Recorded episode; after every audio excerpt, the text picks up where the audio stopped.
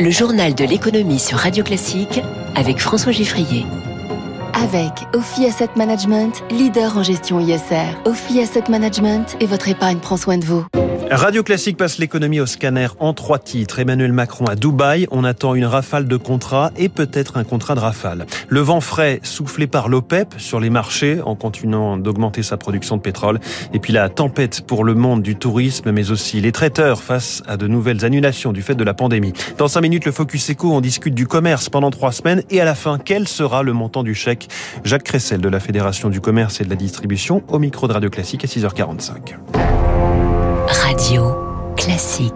Journal de l'économie qui démarre avec une tournée à l'ancienne. Un président, des ministres et des patrons en mode équipe de France pour ramener des contrats à la maison. Emmanuel Macron en visite aux Émirats Arabes Unis, au Qatar et en Arabie Saoudite aujourd'hui et demain. Bonjour Eric Mauban. Bonjour François, bonjour à tous. Première étape à Dubaï avec une question. Le Rafale a-t-il trouvé un, un nouveau client?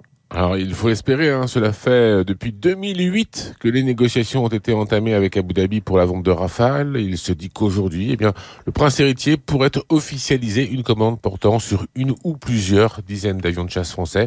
Il pourrait s'agir du plus gros contrat obtenu par Dassault pour le Rafale. Attention, hein, cela reste à confirmer. Il s'agit de remplacer à terme les 60 Mirage 2000 acquis à la fin des années 1990.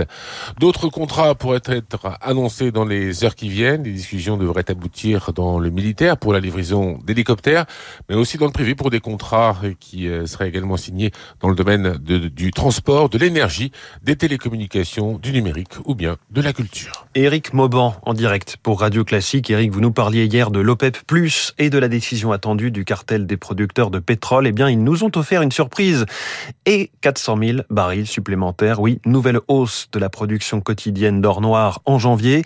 Les craintes sur la croissance mondiale l'ont sans doute emporté. Explication d'Alexandre Baradez, responsable analyse marché chez IG France. L'OPEP a bien conscience aussi que les consommateurs, hein, donc les États-Unis et les pays européens, ont besoin d'avoir des prix qui restent raisonnables dans une phase où justement on voit qu'il y a déjà beaucoup d'inflation qui arrive par d'autres facteurs. L'énergie compte pour beaucoup là-dedans, mais il y a d'autres facteurs qui sont venus se greffer à ça, euh, liés aux problèmes logistiques mondiaux, problèmes d'approvisionnement. Le risque, c'est quoi? C'est que si le pétrole reste trop cher le risque, c'est qu'après la demande soit moins forte et qu'en fait il y a un retour de boomerang euh, pour les pays producteurs qui auraient poussé les prix trop haut, devenant donc insupportables pour les consommateurs aux États-Unis et en Europe notamment. Les cours du pétrole qui montaient avant l'annonce de l'OPEP+, puis ont chuté de 5% avant finalement de se reprendre et de boucler la journée dans le vert. Le Brent est à 70,89$, le WTI à 67,74$.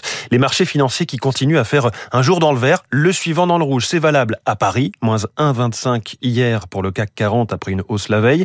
Comme à New York, gros rebond du Dow Jones, plus 1,82 euh, qui avait euh, lui plongé 24 heures plus tôt. Et comme à Tokyo, où le Nikkei est en ce moment en hausse de 0,66% après une chute mercredi. Le Congrès américain a par ailleurs trouvé un accord pour prolonger le budget des États-Unis jusqu'au 18 février. Cela évite la paralysie des services publics fédéraux. Reste à régler la question du plafond de la dette, une fois de plus. L'échéance euh, nouvelle étant attendue au 15 décembre. Il est 6h42, cinquième vague et variant Omicron euh, domine l'actualité économique depuis tout juste une semaine. La menace se confirme pour le secteur du tourisme. Les États-Unis ont durci leurs exigences pour les arrivées sur leur sol. Le gouvernement français a annoncé de nouvelles mesures lui aussi, notamment en rajoutant des pays sur sa liste rouge écarlate qui interdit les déplacements professionnels ou touristiques. L'île Maurice, par exemple, une destination phare d'habitude à Noël. Emmanuel Foiry, le président de l'agence de voyage Kioni. On vient d'annuler tous nos départs pour 15 jours jusqu'au 15 décembre. C'est un sale coup pour beaucoup d'entreprises parce que l'île Maurice est une destination chérie des Français. Et c'est surtout la très très haute saison. C'est un pays qui a été fermé pendant quasiment un an et demi, si ce n'est deux ans, qui venait de rouvrir et qui enregistrait des très beaux scores. Donc c'est indiscutablement, c'est un mauvais coup. Vous êtes sur des budgets moyens euh, de pas entre 2000 et 3000 euros par personne avec l'avion compris. Bien sûr que c'est pénalisant. Nous, on annule là euh, plus d'un million d'euros de chiffre d'affaires. C'est pénalisant pour toutes les entreprises qui travaillent sur l'île Maurice. Vous allez bien? C'était donc... Euh, C'était donc Emmanuel Foiry, président de l'agence de voyage Kioni. J'étais en train de saluer notre invité euh, euh, Jacques Cressel, qui arrive dans quelques secondes sur Radio Classique. Autre secteur déjà secoué par ce nouveau contexte sanitaire, les traiteurs. Ils demandent une aide immédiate. 500 réceptions annulées en moins d'une semaine, selon l'association Traiteurs de France.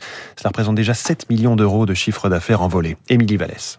Décembre devait être un mois bien rempli avec de nombreux événements festifs, mais le groupe Rium Baker doit faire une croix sur 30% de ses prestations. Stéphane Lecomte, directeur des opérations pour ce traiteur francilien. En une semaine, on a perdu 53 réceptions. Ça peut aller très vite. Des événements d'entreprise pour fêter une fin d'année, mais il y a aussi des salons qui reprennent et qui s'annulent. Il y a des événements privés. Pour l'instant, nous avons une perte d'un petit peu plus de 500 000 euros de chiffre d'affaires. C'est énorme. Si ça continue comme ça, bien sûr, on court à la catastrophe. Et il y aura un impact en termes d'emploi, poursuit Stéphane Lecomte. On était en train de réactiver tout notre réseau, recruter du personnel et à nouveau ça s'arrête. Il y a certains jours, vous avez plus d'une centaine d'extras qui ne vont pas travailler. C'est le protocole sanitaire en entreprise sorti cette semaine et qui déconseille les moments de convivialité qui a fait peur à nos clients, explique Grégory Coutenceau, vice-président de l'association Traiteurs de France. L'État doit en assumer les conséquences financières. On dit qu'au chef d'entreprise, bah, vous prenez le risque, la responsabilité de créer un cluster et de contaminer, donc on vous déconseille. Dont acte. Je peux bien comprendre la situation, mais il faut que le gouvernement aille jusqu'au bout de sa démarche, que l'ensemble des mesures soient remise en œuvre pour protéger la profession. On a bien peur que ça puisse être fatal pour un grand nombre d'entre nous. Autre effet, depuis une semaine, ce professionnel n'enregistre plus de demandes de devis ou de réservation. Un reportage d'Émilie Vallès pour Radio Classique. Et puis, euh, la répression des fraudes a infligé des amendes pour les retards de paiement. 16 millions d'euros d'amende au total au premier semestre 2021 pour les plus mauvais payeurs, dont elle a aussi publié les noms, Kuhnenagel notamment, mais aussi Complétel ou encore GRT Gaz. Voilà pour le, podium en quelque sorte des plus mauvais élèves. Il est 6h40.